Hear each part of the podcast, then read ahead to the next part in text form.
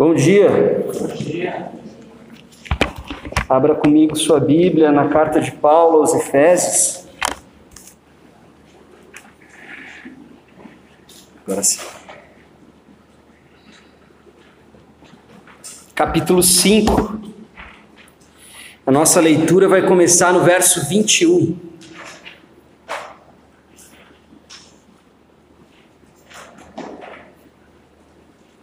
Efésios 5, 21.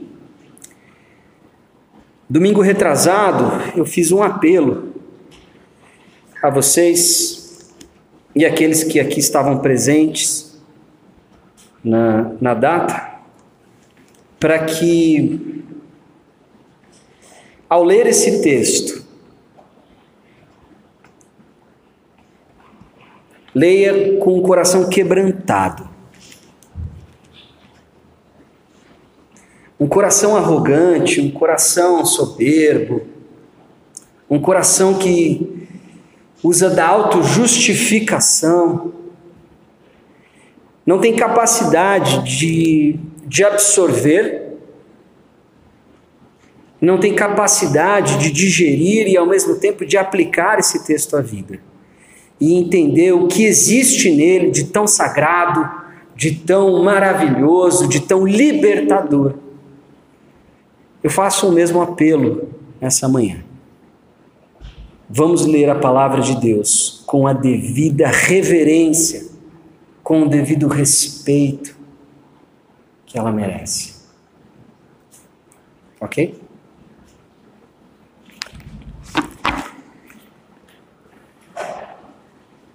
Nós temos bastante texto hoje, mas eu prometo que Vou tentar que ele não seja proporcional ao tempo. Vamos esforçar. Efésios 5, 21. Sujeitem-se uns aos outros por temor a Cristo. Sujeitem-se uns aos outros por temor a Cristo. Mulheres, sujeite-se cada uma a seu marido como ao Senhor, pois o marido é o cabeça da mulher, como também Cristo é o cabeça da igreja, que é o seu corpo, do qual ele é o Salvador.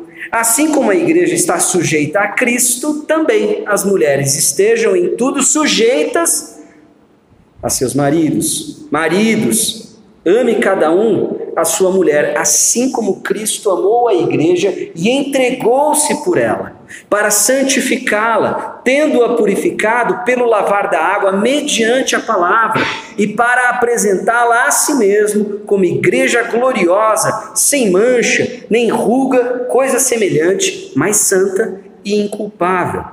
Da mesma forma, os maridos devem amar cada um sua mulher como com seu, como seu próprio, como a seu próprio corpo. Quem ama sua mulher, ama a si mesmo. Além do mais, ninguém jamais odiou o próprio corpo, antes o alimenta e dele cuida, como também Cristo faz com a igreja, pois somos membros do seu corpo.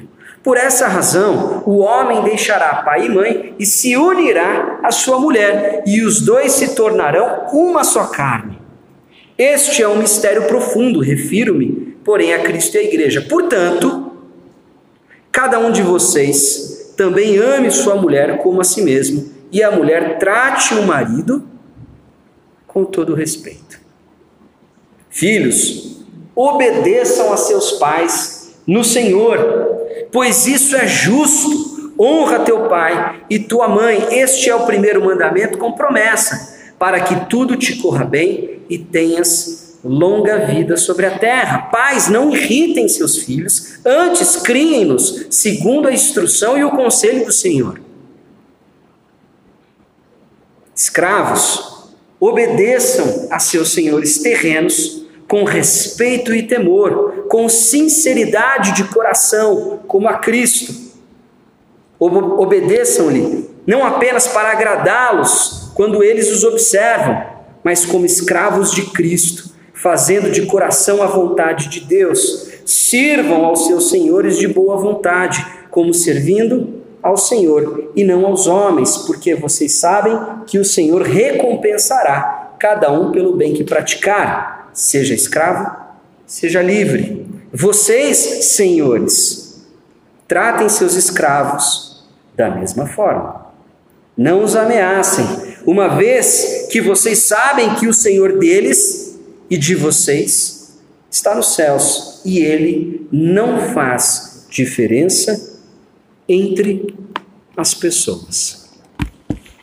Feche os teus olhos, abaixa a sua cabeça. E junto comigo, clame ao Espírito Santo para que ele fale ao teu coração nessa manhã.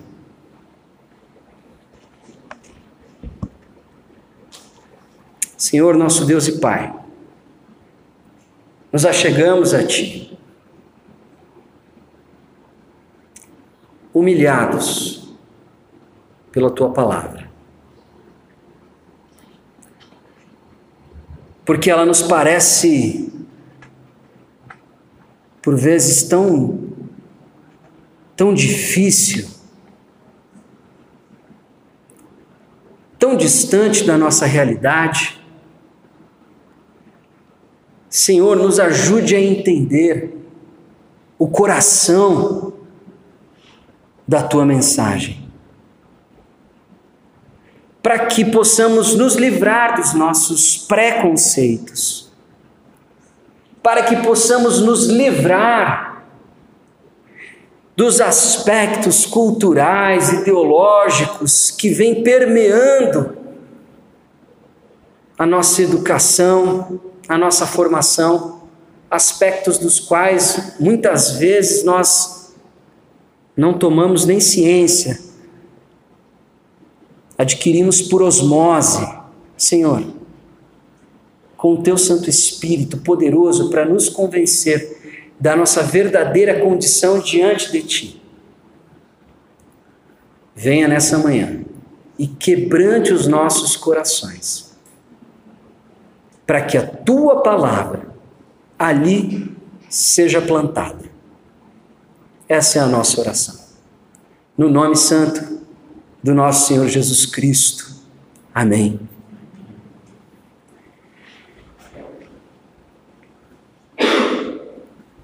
Enquanto eu estudava esse texto, eu me lembrei de uma, de uma situação, e, e alguns aqui talvez se recordem. Muitos de nós, aqui presentes hoje, nós tivemos uma oportunidade durante a nossa infância, adolescência, juventude, de crescer indo a acampamentos que a própria igreja proporcionava isso para gente. E posso falar por mim, é, foi de fato algo que Deus usou na minha vida, porque eu conheci a Cristo numa dessas oportunidades. Mas era interessante, porque a gente está falando de coisa de 20 anos atrás, a cultura era um pouco diferente. É, nós éramos ainda permissivos com algumas práticas e brincadeiras que hoje são consideradas é, politicamente incorretas. Então, brincadeiras entre meninos, por exemplo, cuecão e coisas do tipo. É, brincadeiras que, enfim, para gente que na época levava, a gente achava o máximo, a gente achava engraçado e, e se divertia. Mas hoje pelo visto, é, é muito ofensivo. Mas esse não é o ponto. Uma coisa que ficava claro e a gente podia observar ao longo dos anos era o seguinte: você ia para o acampamento normalmente como um acampante e depois de, de, ter frequentado e depois de uma certa idade você podia ir como parte da equipe para trabalhar, para servir, para cuidar de quarto, cuidar das brincadeiras é, poder é, tocar também aqueles que, que tinham essa habilidade. E eu me lembro, é, assim, com, com muita clareza, de perceber que algumas pessoas queriam fazer parte da equipe depois de um tempo só para devolver os cuecões. só para poder fazer com as crianças, com os menores, o que fizeram com eles. Isso era muito nítido, muito claro. E era muito interessante essa, essa dinâmica, né? Uma vez oprimido, uma vez é, motivo de brincadeira, então eu anseio para que eu possa fazer também. Eu também quero estar nessa posição. Eu quero poder ter a minha vez de fazer as mesmas brincadeiras. De certa forma, ainda que não fosse é, devolvido às pessoas que fizeram, mas eu queria me vingar, digamos assim, também ter este sentimento. Então, um exemplo até bobo, mas ele retrata um aspecto da humanidade. Um aspecto fundamental para que a gente entenda o ser humano e para que a gente entenda o que o Evangelho faz no ser humano.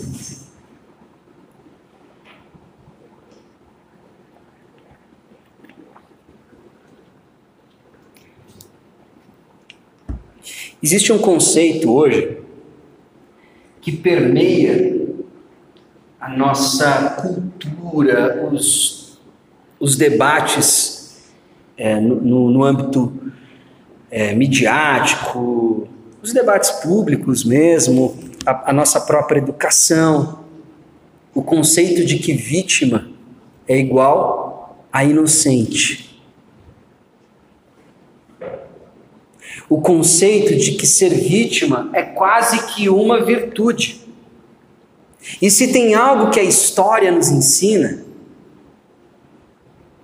é que sempre, sempre, o ser humano procura algum tipo de vingança, algum tipo de compensação. Não à toa, nós temos correntes de pensamento dentro da, da filosofia, da historiografia, que entendem a história como um, uma luta constante entre classes. Uma tomando o poder da outra, o oprimido chegando ao poder e, consequentemente, se tornando um opressor. Isso não sou eu falando, não é minha opinião, são fatos. Muitas vezes, dependendo de quem está contando a história, muitas vezes são fatos que as pessoas não, não contam com, com bastante clareza. Mas você pode investigar a história da humanidade, isso é uma verdade. Aliás, a ideia, né, a palavra que hoje a gente usa de forma é, muito informal, que é a palavra revolução, ela vem do latim de revolvere, né? De mudar de posição. Ela no sentido mais original do termo, aplicado às ciências humanas, a ideia de política é sempre a troca no poder, seja troca de grupo, troca de um sistema político ou coisa do tipo. Por que, que eu estou te falando isso? Por que, que eu estou fazendo essa introdução e por que, que eu contei aquela história. Porque essa é a nossa realidade.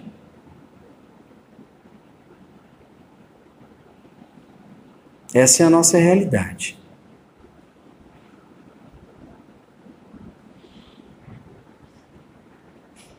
Seria uma irresponsabilidade negar que existem vítimas ao longo da história. Mas seria uma ingenuidade afirmar que ser vítima é ser inocente. Sabe por quê? Porque existe algo que domina o coração do ser humano, chamado pecado. Pecado não é apenas a transgressão pontual que eu cometo vez ou outra. O pecado é um estado de espírito.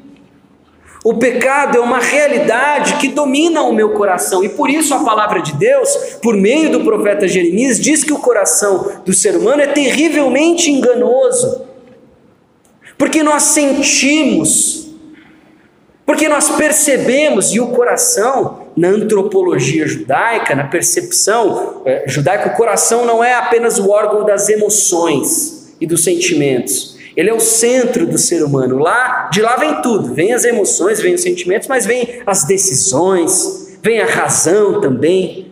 O coração humano ele é enganoso. O coração humano leva o mesmo a, a cometer atrocidades em nome de justiça. Quantas guerras, quantas mortes, quantas tragédias feitas em nome da justiça. Estudo para te dizer, nós não somos bons. A gente pode sim, em algum momento, ser vítima. Mas isso não significa que por causa disso nós somos virtuosos. Porque no primeiro sinal de oportunidade de vingança, a gente aproveita, eu estou mentindo.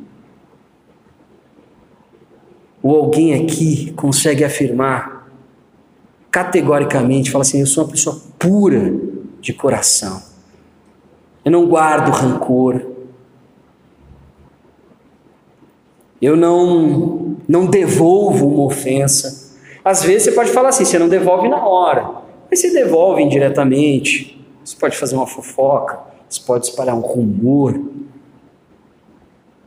Você pode descredibilizar uma pessoa, porque você não está tão de bem com ela agora. Tem muitas maneiras da gente fazer isso. Posso procurar justiça. Porque eu não gostei de ser demitido. Posso.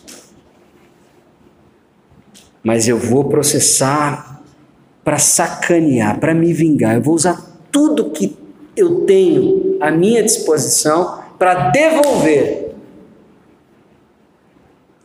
para compensar aquilo que eu estou sentindo. Esse sou eu. E esse é você. Porém, outra imagem que me veio à mente enquanto eu estudava esse texto foi Davi e Golias. Por quê? Eu fico pensando, e é um, uma especulação. Todo mundo conhece a história, né? Eu acredito que se Davi fosse para o combate corpo a corpo, grandes chances dele perder. É ou não é? Sujeito de 3 metros, ele devia ter mais ou menos o meu tamanho. Se fosse para o corpo a corpo, eu acho que ele perdia. Mas o que, que ele fez? Ele observou que existia um ponto fraco. Ele mirou e ele deu um tiro certeiro. E aquele golpe, à distância, certeiro, bem colocado, colocou toda aquela estrutura opressora gigantesca no chão. Lucão, vou usar uma outra imagem que você vai curtir. É tipo Luke Skywalker com a Estrela da Morte, que era uma estação espacial enorme do tamanho de um planeta. Ele deu um tiro num lugar e de repente tudo explode. Nem com uma frota de naves X-Wing lá, eles não iam conseguir destruir, não é? Exatamente. Mas o tiro certeiro naquele lugar pôs toda aquela estrutura ao chão. Ela entrou em colapso. Por causa do pecado, a humanidade ela desenvolveu sua cultura. E cultura, tudo aquilo que tem a ver com culto, cultivo, toda a sua maneira de viver, sua maneira de, de, se comportar, sua maneira de produzir, sua maneira de se relacionar, sua maneira de cultuar. A humanidade produziu uma cultura em todos os momentos, uma cultura opressora. Lembra do que Deus fala para Adão e Eva lá quando eles escolhem serem os juízes sobre o bem e o mal? tornando-se autônomos, independentes com relação a Deus. Vocês lembram? Mulher, agora você vai sofrer as dores do parto. O homem vai ter que suar, vai ter que sofrer para conseguir o sustento. Mulher, você vai ser dominada pelo homem. A estrutura opressora que é desenvolvida a partir do pecado, uma estrutura que tem como base a opressão, a força sobre o outro, eu me imponho sobre o outro por meio da força. Isso vem do pecado. Tanto que qual que é o próximo episódio depois da queda? Caim e Abel. Que não é só o primeiro homicídio, é o primeiro fraticídio. É um irmão matando o outro. Desde então, o mundo vem criando sempre uma cultura da opressão em todos os aspectos. E por que que eu me lembrei de Davi e Golias? porque o Evangelho não parte para o corpo a corpo. Talvez você tenha lido esse texto e fale assim: que absurdo, que coisa desatualizada. Como que nos dias de hoje nós podemos estar lendo coisas como essa? Mulheres sejam submissas a seus maridos. Que absurdo! Ele não condenou a escravidão.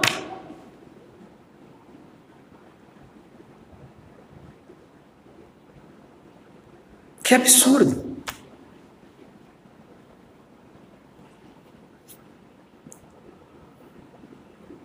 Existe uma compreensão presente no Evangelho que entende que as mudanças necessárias não vêm pela revolução, não vêm pela política, não vem por programas sociais, não vem. Porque o grande problema da humanidade não é educação, não é distribuição de renda. Grande problema da humanidade é o coração enganoso. Porque se esse problema fosse resolvido, a gente não ia precisar se preocupar com distribuição de renda, porque todos seriam generosos.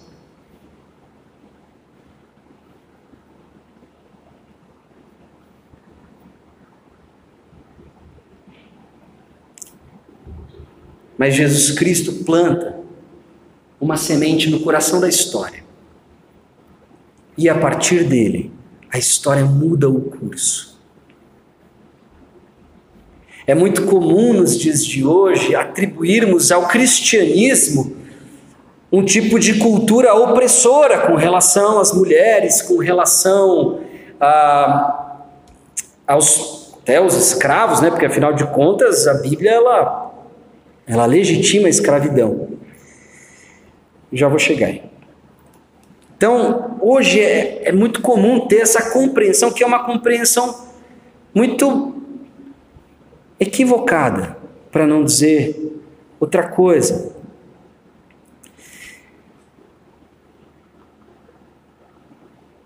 Jesus, ao plantar essa semente no coração da história, ele muda o destino, ele muda a direção dela. Hoje todo mundo valoriza né, a cultura clássica greco-romana. Deixa eu te contar uma coisa. Cultura greco-romana tão valorizada, os filósofos, a república, toda a nossa civilização de alguns séculos para cá, tudo se baseia ali. Então, para eles, a mulher era uma propriedade, ela era inferior ao homem. Inferior. Ela era um ser inferior.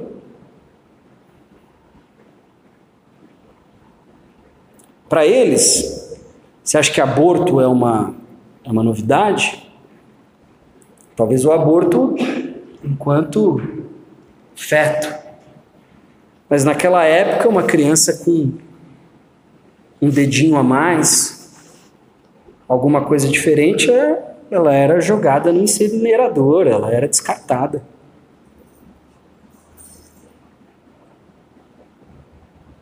A mulher era dada ao homem como propriedade.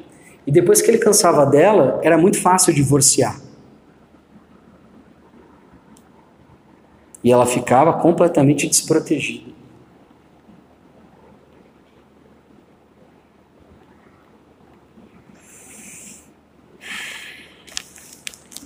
Existem alguns intelectuais honestos, ateus, mas são honestos.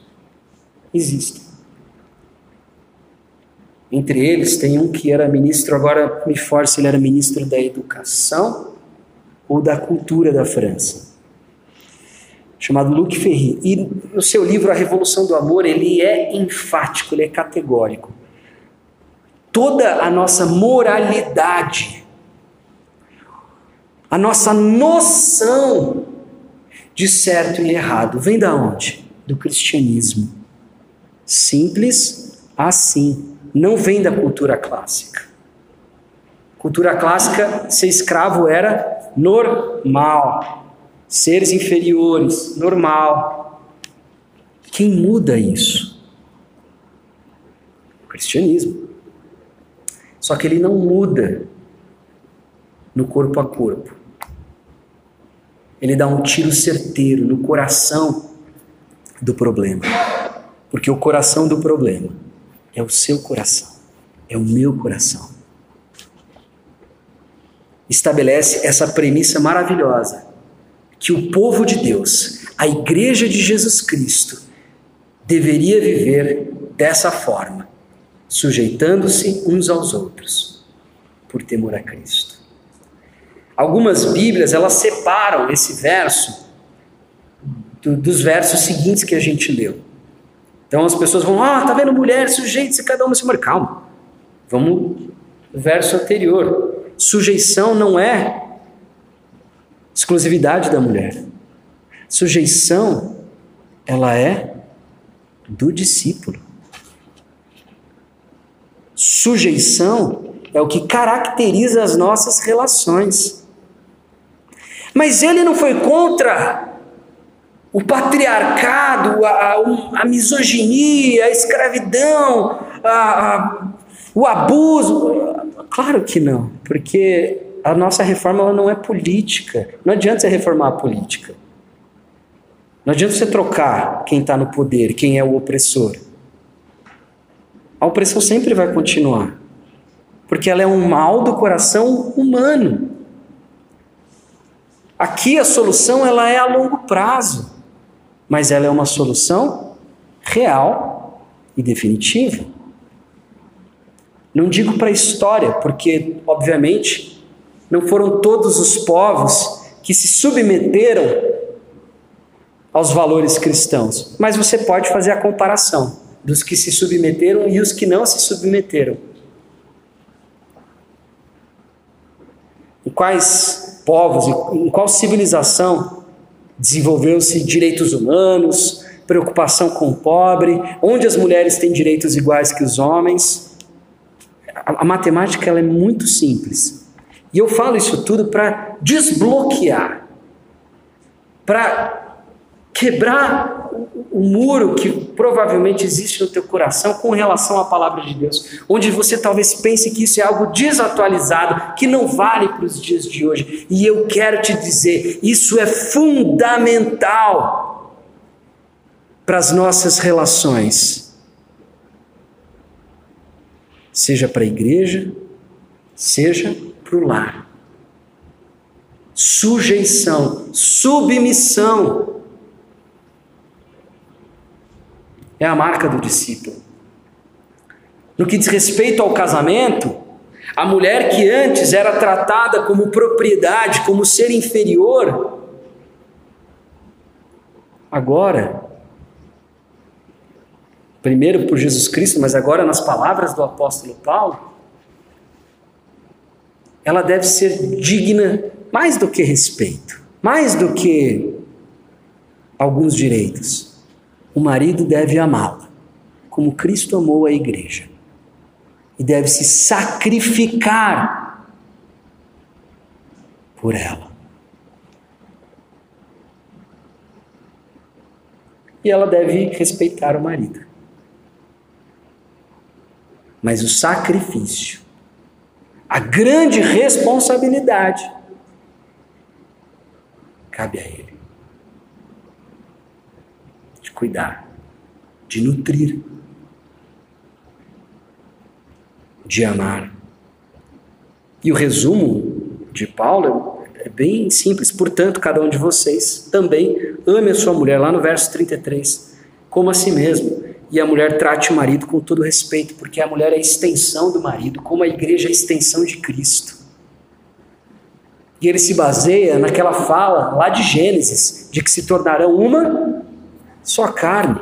Como é que você maltrata? Como que você não cuida? Como que você oprime? Como que você despreza a si mesmo?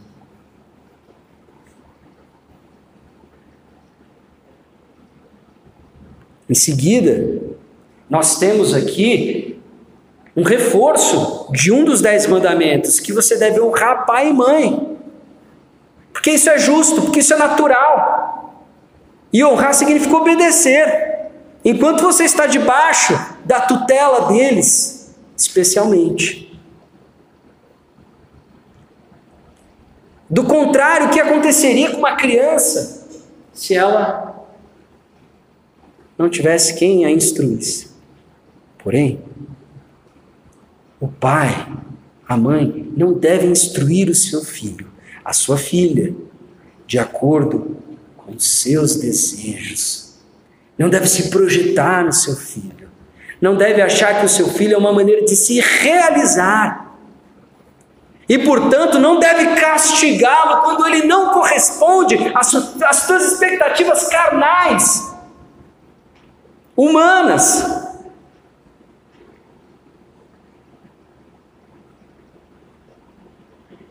Você deve instruí-los.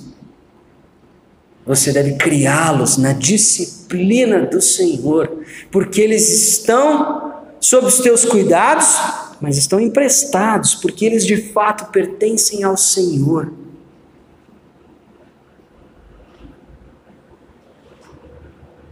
Escravos, vocês devem obedecer os senhores, mas não por causa deles obedeçam, mas ressignifiquem quem está ali.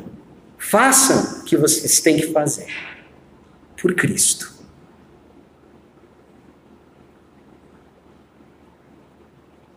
E não façam de maneira falsa, façam com sinceridade de coração, Não sejam, a palavra no grego depois, obedeçam-lhe não apenas para agradá-los, é, é, obedeçam não apenas como bajulação, porque a bajulação ela é falsidade, a bajulação ela é coisa de gente dissimulada, a bajulação é coisa de gente interesseira e egoísta, que tem uma agenda oculta e por isso se submete. A submissão tem que ser sincera. Porque afinal de contas, você não está mais servindo a um senhor terreno. Você está servindo a Jesus Cristo. Talvez trazendo para a nossa realidade, você não está mais trabalhando para um patrão terreno. Você está trabalhando para um patrão celestial, divino Portanto, senhores, vocês devem fazer a mesma coisa. Qual mesma coisa?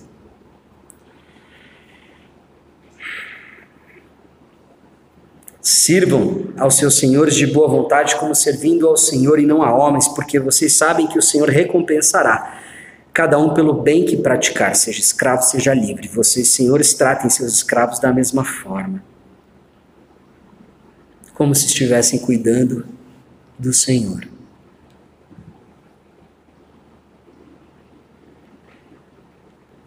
Não os ameacem, uma vez que o Senhor deles é o mesmo que o de vocês, porque o nosso Deus não faz acepção de pessoas. Existe um equívoco. Muitas pessoas confundem aquilo que a Bíblia ensina com aquilo que as ideologias humanas ensinam.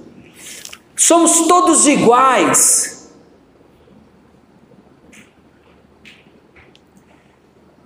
Diante de Deus, não há nada que possa ser reivindicado de superioridade entre nós. Fato.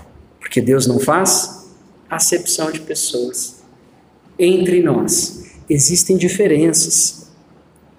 O cristianismo ensina como tornar essas diferenças conciliáveis. O cristianismo ensina como tornar essas diferenças complementares para que venhamos a construir essa nova sociedade, esse novo povo de Deus. Mas o princípio é: estejam sujeitos, submissos uns aos outros, por temor a Cristo. Vamos rapidamente só notar quais palavras que Paulo usa para descrever a sujeição e a submissão. Ele usa, por exemplo, aqui no caso do casamento, amor, cuidado, nutrir. E é o amor no sentido sacrificial. Então, submeter significa amar incondicionalmente, sacrificialmente, cuidar, nutrir. Como se eu estivesse cuidando de mim mesmo. Ser submisso significa também respeitar. Ser submisso significa muitas vezes honrar e obedecer. Mas também significa não provocar.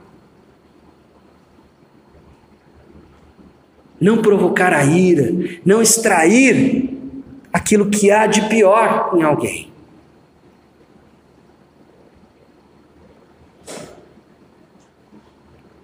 Porque tem pessoas que têm esse poder, não tem? Elas extraem o pior da gente. E nós também temos esse poder de extrair o pior. Ser submisso significa não assumir esse papel também. Ser submisso significa instruir, aconselhar, cuidar de acordo com as disciplinas do Senhor, de acordo com a instrução do Senhor, e não de acordo com as suas expectativas humanas e carnais. Eu queria que você fosse mais assim. Eu queria que você fosse mais daquele jeito. Você não me trata da maneira como eu acho que eu preciso ser tratado. Você não reconhece o meu valor.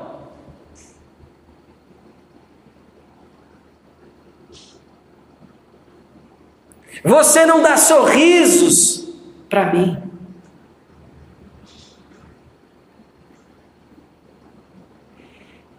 Você não é simpático do jeito que eu gostaria que você fosse. Você não é carinhoso do jeito que eu gostaria que você fosse. Percebe que existe algo de constante. É o eu, o que eu queria, o que eu desejo, o que eu anseio. Se submeter significa aconselhar, exortar, mas de acordo com isso daqui.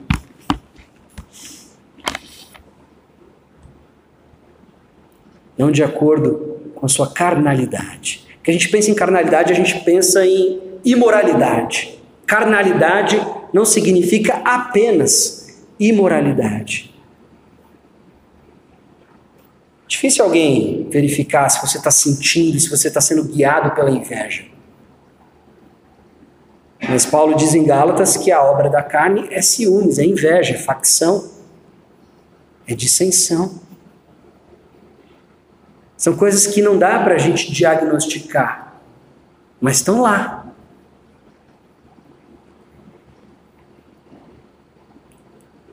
Brigas, exigências, conflitos, mesmo aqui dentro, entre nós. Não, aquela pessoa é muito assim. Ah, não, não dá. Ah, não, não quero ter que lidar com aquela pessoa, não, não quero ficar perto, eu não quero ter que é, me relacionar.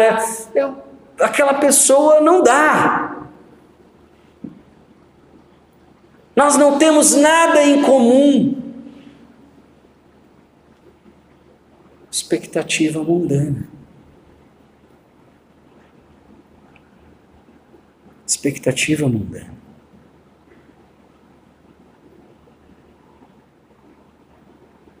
Ah, eu não quero ir lá com todo mundo. Poxa, vamos ficar juntos. Vamos estender a comunhão.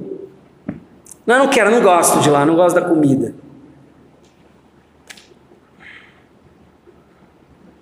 Poxa, mas tão pouco. Por tão pouco.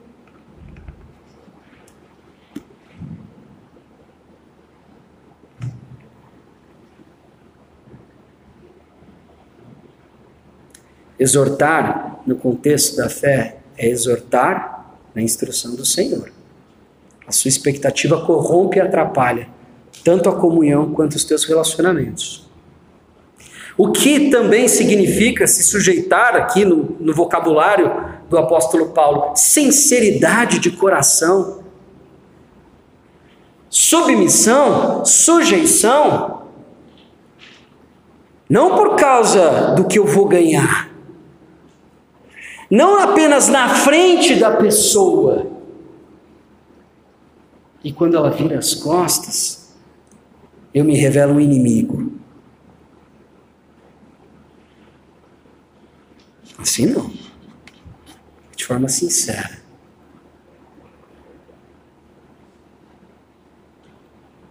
Obedecendo, não tratando os outros de maneira a ameaçá-los para conseguir o que eu quero, eu ameaço. Mas se você não fizer aquilo, você vai ver, espera. Você vai ver o que vai acontecer entre a gente. Relacionamentos com base unicamente no medo. E João já diria que no perfeito amor não existe medo lá na primeira carta de João.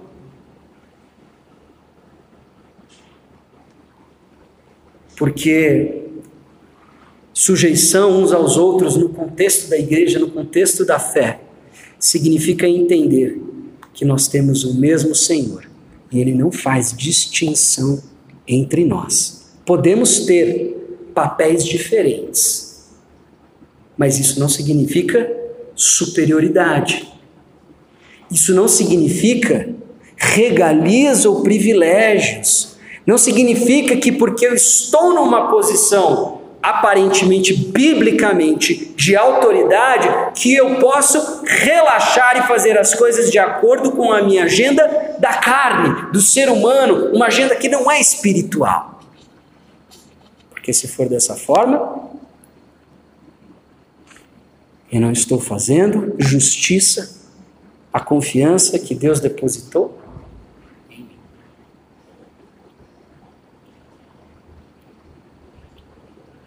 Jesus acertou um tiro certeiro no coração dessa estrutura opressora, essa máquina terrível que é a cultura humana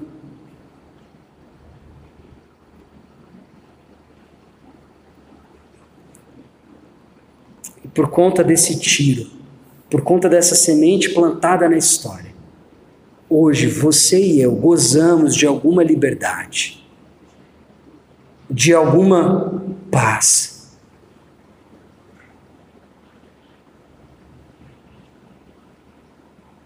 Mas tem ainda uma coisa que que não fecha. Tá, entendi, me sujeitar, mas como que isso acontece? Como que acontece este processo internamente? E aqui entra o conceito chave para que isso funcione entre nós, no seu casamento, na tua paternidade, no teu lar, no teu trabalho. Como que isso funciona? Como que eu consigo ligar esta inclinação aparentemente tão não natural? Verso 21 é a tese do que ele desenvolve tanto no casamento, como na paternidade, como na relação entre escravo e senhor. É o verso 21. Sujeitem-se uns aos outros, por temor a Cristo. Deixa eu te dizer uma coisa. Seu marido ou sua mulher não são o bastante. Não são suficientes para garantir o respeito que a palavra diz que vocês têm que ter com eles. Seus empregadores também não. Seus pais também não. Os seus filhos também não.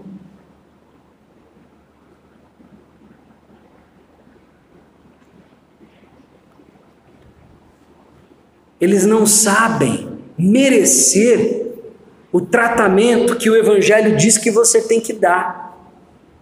Não é natural. Alguém precisa romper a lógica da violência a lógica da opressão, a lógica da dominação, que muitas vezes é chamada de amor. Eu te amo, mas eu quero você para mim, do meu jeito, na minha agenda, nos meus horários. Isso não, desculpa, não é amor.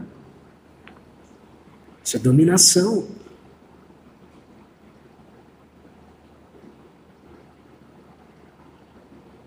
Você tem que viver para mim. Isso não é amor ao outro. Isso é amor a si mesmo, é um alto amor. Eu me amo usando você.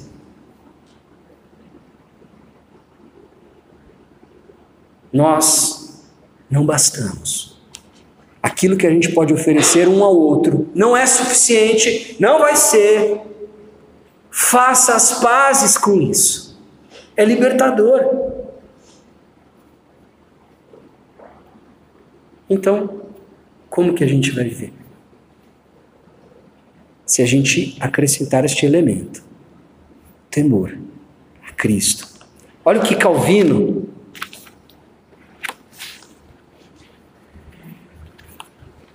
diz ao comentar esse trecho.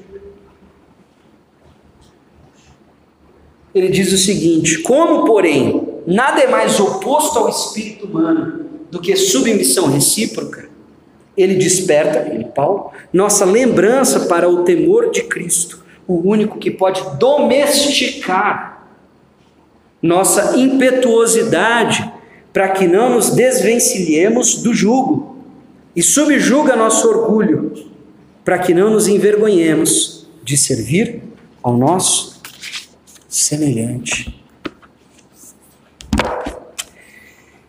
Domingo passado eu não estava com vocês. É, graças a, ao bom Deus, Ele nos confiou mais uma criança, Maria Helena. E ela veio ao mundo é, muito bem, o parto foi é, assim excelente, um sucesso. É difícil você usar a palavra tranquilo por um parto, né? Porém, é, foi menos trabalhoso que o do João. Camila está muito bem, a Maria Helena está ótima.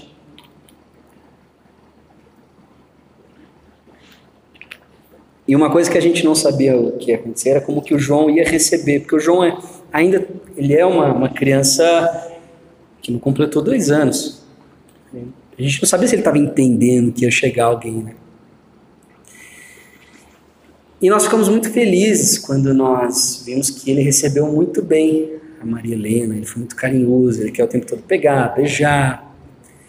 Aparentemente ele não deu aqueles sinais de ciúmes assim mais agressivos ou, ou coisa do tipo. Porém, eu não me engano. Eu sei que vai chegar um momento onde eles vão se estapear. Porque todo mundo que tem irmão em algum momento se estapeou.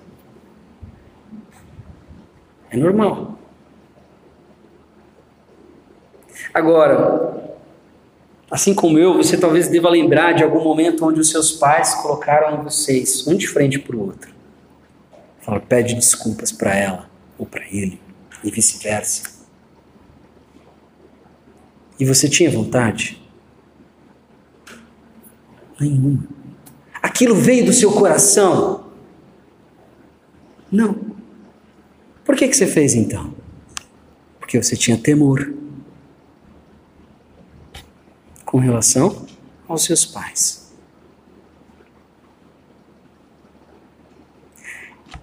Uma relação que você tem afetou completamente a outra.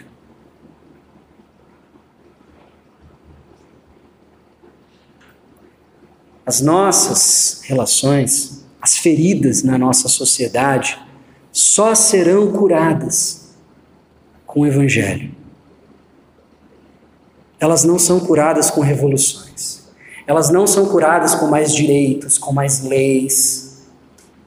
Elas só são curadas com Evangelho, porque é, o, é a única mensagem, é a única palavra que tem o poder para transformar o seu coração. Você precisa substituir o Senhor da sua vida por um outro Senhor. Normalmente, o Senhor da sua vida é você mesmo. Suas vontades, seus desejos, seus sonhos, suas ambições. Quando eu tiro o eu deste lugar e coloco Jesus Cristo, a palavra dele, os conselhos dele, os mandamentos dele, as orientações dele, as minhas relações começam a ser transformadas. Porque agora eu não me relaciono diretamente com o outro, e essa é a grande novidade aqui. Para que nós possamos curar as nossas relações. Eu não posso me relacionar diretamente com você. Precisa existir alguém intermediando o tempo todo, e se chama Jesus Cristo. Quando eu olho para minha esposa, eu preciso enxergar Jesus Cristo, porque senão eu vou dar a ela o que ela merece. Ou às vezes nem o que ela merece, mas o que eu acho que ela merece. E a gente pode vir ao contexto comunitário. Se eu não olhar para o meu irmão e enxergar Jesus Cristo, eu não vou saber perdoar. Eu não vou saber cuidar. Porque eu estou sempre enxergando aquela pessoa que existe nela que me desagrada, que me ofende.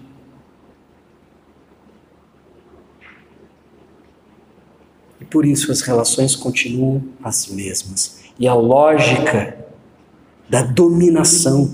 E aqui a dominação não precisa ser só militar, força física, existem muitas maneiras de dominar alguém. Psicologicamente, fazendo terrorismos, ameaças, chantagens emocionais. Os pais são craques nessa, filhos também.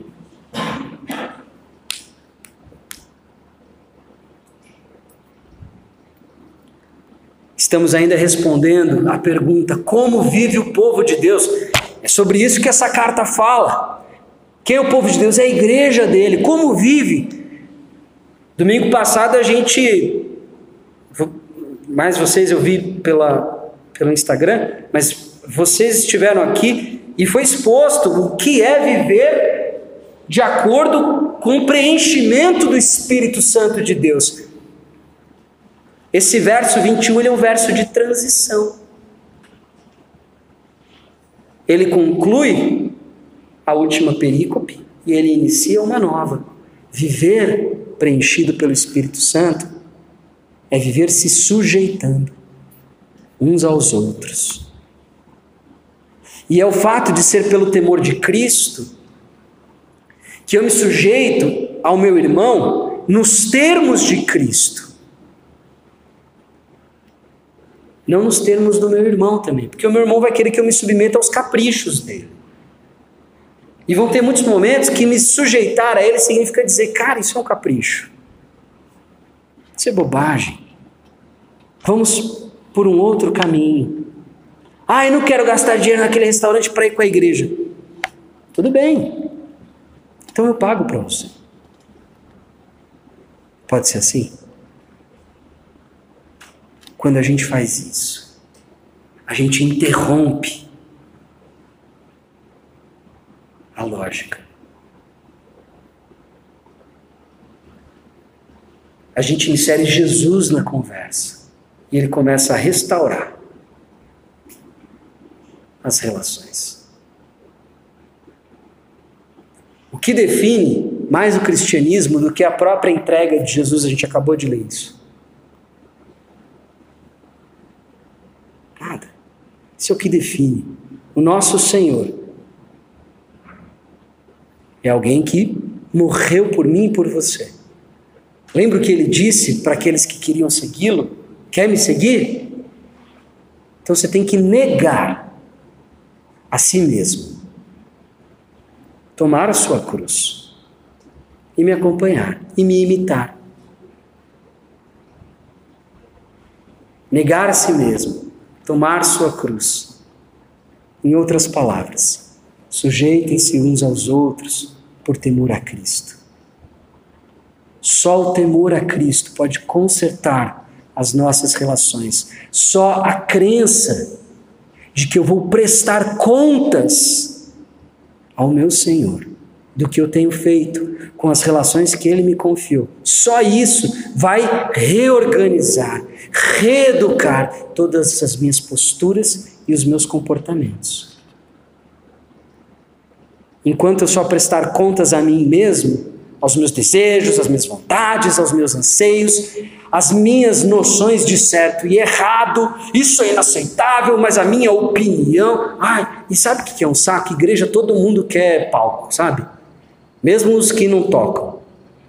Todo mundo quer palco, todo mundo quer atenção, todo mundo tem uma opinião, porque todo mundo consegue ler a Bíblia, essa é uma coisa bacana da, da reforma protestante. A Bíblia, a Bíblia ficou acessível para todo mundo. O problema é que todo mundo se acha intérprete dela.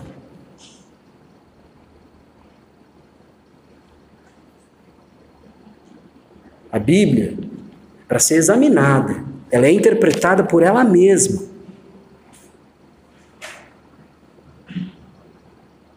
Por ela mesma.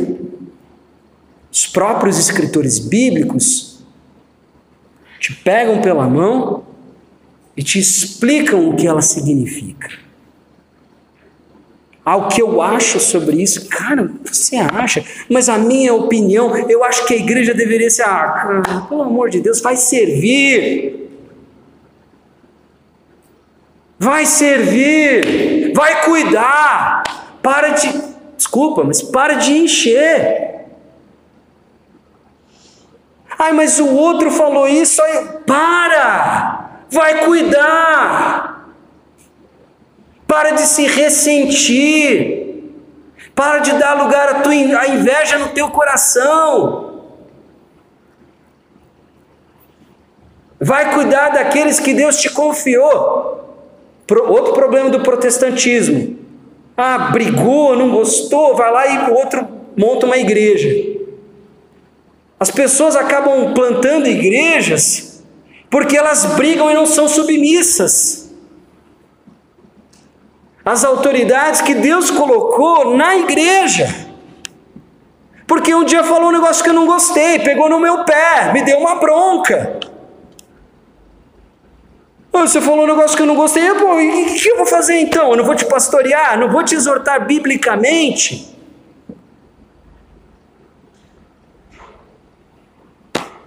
Como que eu vou fazer? Me diga, eu tenho que prestar contas, isso está muito claro para mim.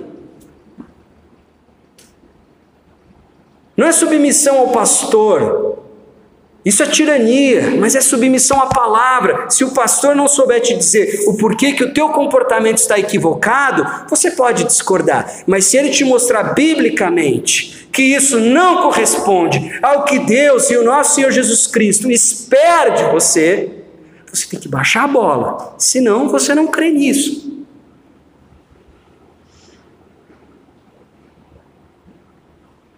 essa radicalidade do Evangelho, que produz discípulos.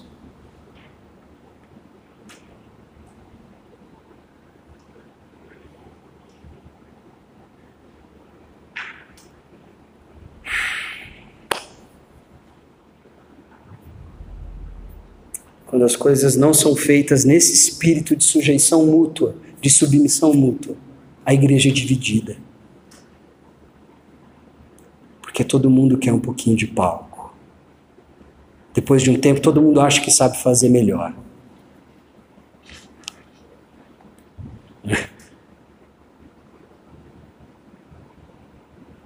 Todo mundo tem um defeito para apontar.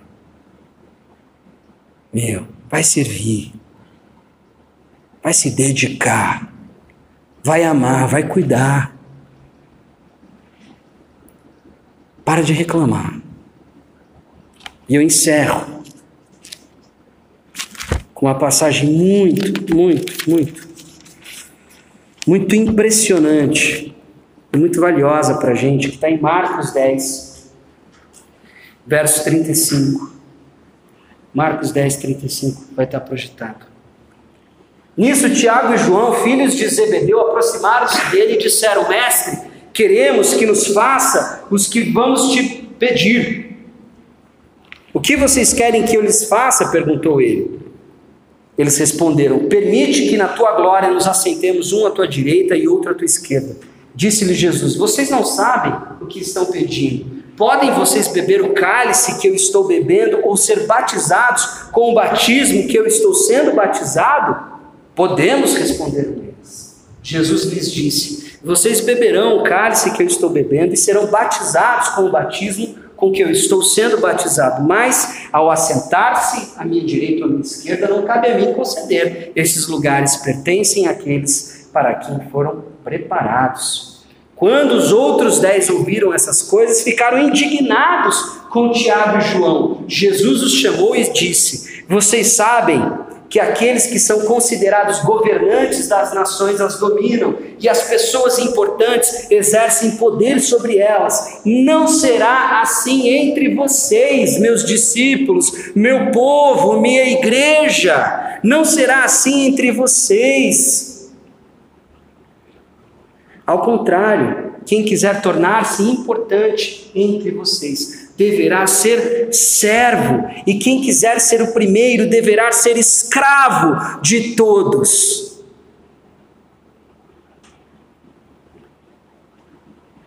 Pois nem mesmo o filho do homem, ou seja, ele mesmo, veio para ser servido, mas para servir e dar sua vida em resgate por muitos. Como vive o povo de Deus? Em santidade. O que é santidade? Imitar o nosso Senhor. Como que termina a história dele? Na verdade, não é bem um término, mas onde que está o clímax? O sacrifício. A maneira de Jesus explicar para a gente como a gente deveria imitá-lo é dizendo: sirvam uns aos outros, se considerem escravos dos teus irmãos.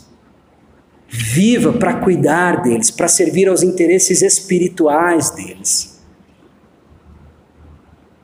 Para de sentar na cadeira de quem acha que já entendeu tudo.